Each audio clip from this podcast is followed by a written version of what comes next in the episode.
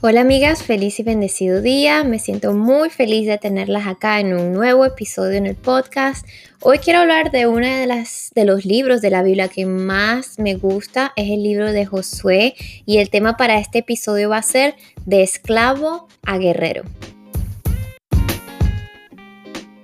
Bueno, empecemos primero por hablar un poquito de Josué. Josué es uno de los guerreros más importantes del Antiguo Testamento en la Biblia. Él fue el protagonista de la conquista de Canaán. Recordemos que el pueblo de Israel pasó 400 años de esclavitud en Egipto.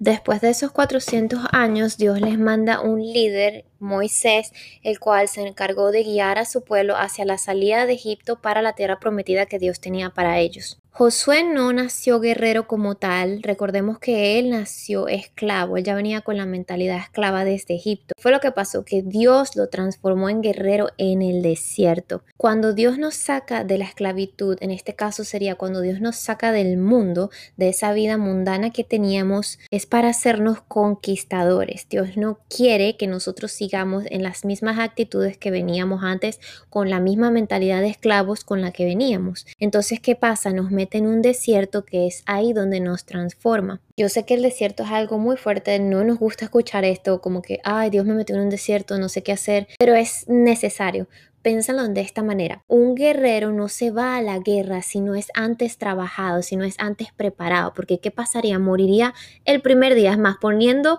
el pie en la tierra donde está la guerra y moriría. Entonces tenemos que saber que primero, antes de conquistar nuestra tierra prometida, hay un proceso. En este proceso es donde Dios forja nuestro carácter, donde nos pasa por diferentes tipos de prueba hasta que estemos listos para conquistar nuestra tierra prometida. Recordemos que Dios nos suelta su grandeza en vasijas rotas. Él se tiene que asegurar que la vasija esté bien hecha y que pueda soportar la grandeza. Entonces en ese desierto son probadas nuestra fe, nuestra obediencia y la resistencia que tengamos. Pero esto es algo que no es para todos. Por eso es que la Biblia dice como que angosto es el camino y son muchos los que se pierden.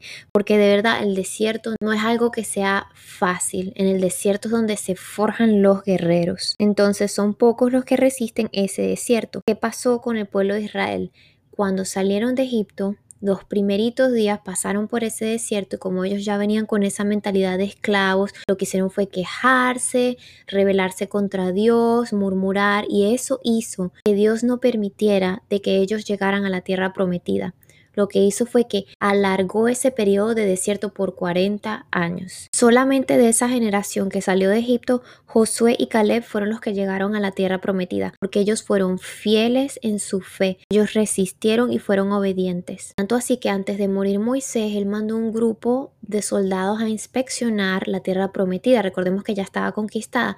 Cuando este grupito va a investigar y regresan, cuentan al resto del pueblo de Israel que la tierra de Canaán ya estaba conquistada por gigantes entonces empezaron a quejarse, a llenarse de miedo y pensaron de que no eran capaces de conquistar la tierra. Pero tenemos que recordar que no se trata de nosotros, no se trata de nuestras fuerzas, sino que se trata de Dios y Él nos va a dar la fuerza necesaria que necesitemos para conquistar. Entonces los únicos que de verdad creyeron en ese momento fueron Josué y Caleb. Ellos sabían que Dios les había dado una promesa, que todo lo que Dios promete lo cumple. Como el resto de los soldados temieron a los gigantes, lo que pasó fue de que murieron. No alcanzaron la promesa debido a sus dudas, su falta de fe y sus temores. Porque si ya sabemos que Dios nos dio una promesa, tenemos que estar seguros de que Él la va a cumplir porque Dios es un Dios de pacto. Él cumple todo lo que dice. ¿Qué haces tú cuando te enfrentas en la vida con estos gigantes? ¿Temes? Te quejas, te murmuras, si estás de repente en un desierto, ¿cuál es tu actitud ante ese desierto? Nosotros cuando Dios nos pone por pruebas tendemos a quejarnos y eso es algo que tenemos que tener muchísimo cuidado y prestar mucha atención con lo que decimos. Algo que tenemos que tener siempre muy presente es que el desierto no está hecho para matarnos, el desierto está hecho solamente para forjarnos, para hacernos guerreros. Claro que va a doler porque recordemos que venimos con una mentalidad de esclavitud, acostumbrados a otra cosa, nos va a doler ese proceso. Es más, si ustedes buscan la palabra forjar en el diccionario, te va a decir lo siguiente, ¿qué es forjar?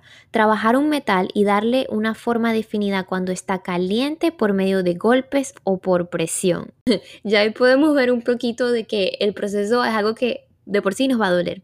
pero está bien, tenemos que dejarnos trabajar porque Dios no nos va a matar, Él quiere lo mejor para nosotros y en ese proceso de forjación es cuando va a sacar lo mejor que tenemos por dentro. Tenemos que ser obedientes y tener fe en Él. Cuando estamos en la obediencia de la fe, es como que Dios pone un cerco de protección alrededor de nosotros, donde nada nos va a poder atacar. Recordemos que ninguna arma forjada contra nosotros prosperará. Lo que Dios quiere es que nosotros seamos valientes, que nos esforcemos, que sigamos adelante, que Él nos va a respaldar en todo lo que hagamos. Como dice en Josué 1.5, Nadie te podrá hacer frente en todos los días de tu vida. Como estuve con Moisés, estaré contigo. No te dejaré ni te desampararé. Luego en el versículo 6 y 7 dice, Esfuérzate y sé valiente, porque tú repartirás a este pueblo por heredad la tierra de la cual juré a sus padres que la daría a ellos.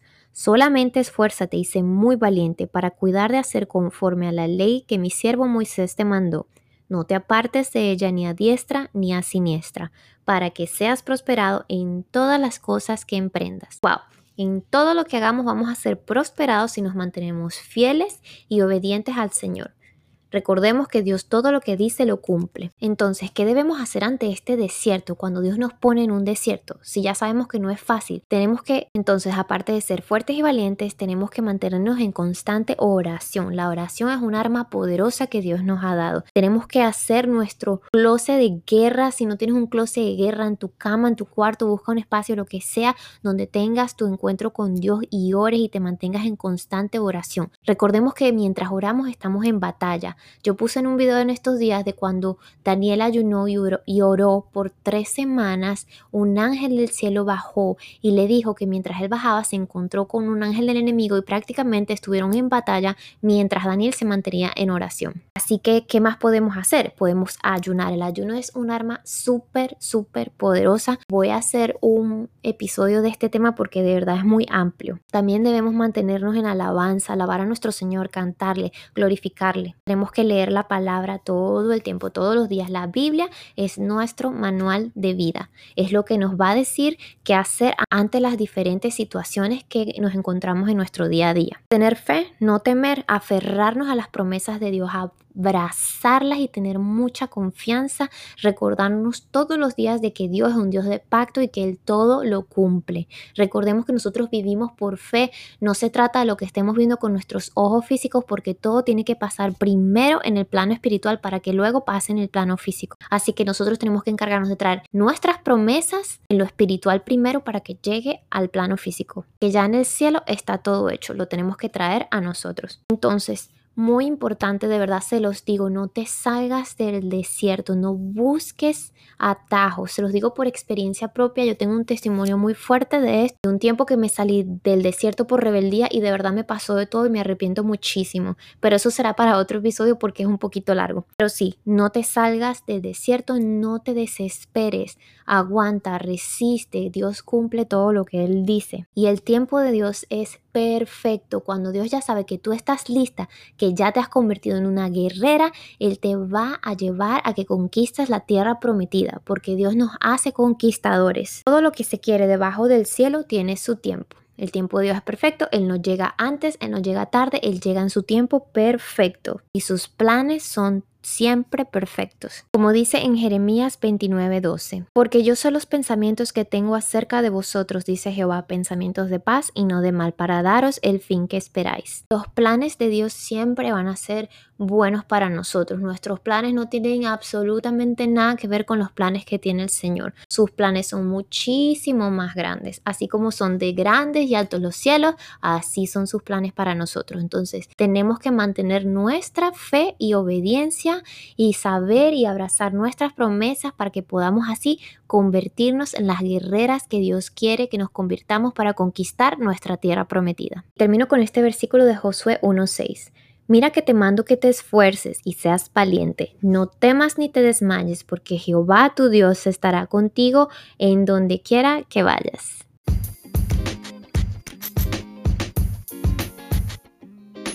Espero que este episodio haya sido de bendición para ustedes recuerden, tienen que ser muy valientes, tener mucha fe porque Dios nos creó para ser guerreras, para ser conquistadoras. Así que no teman, sigan adelante, pongan toda su fe en el Señor y seamos obedientes.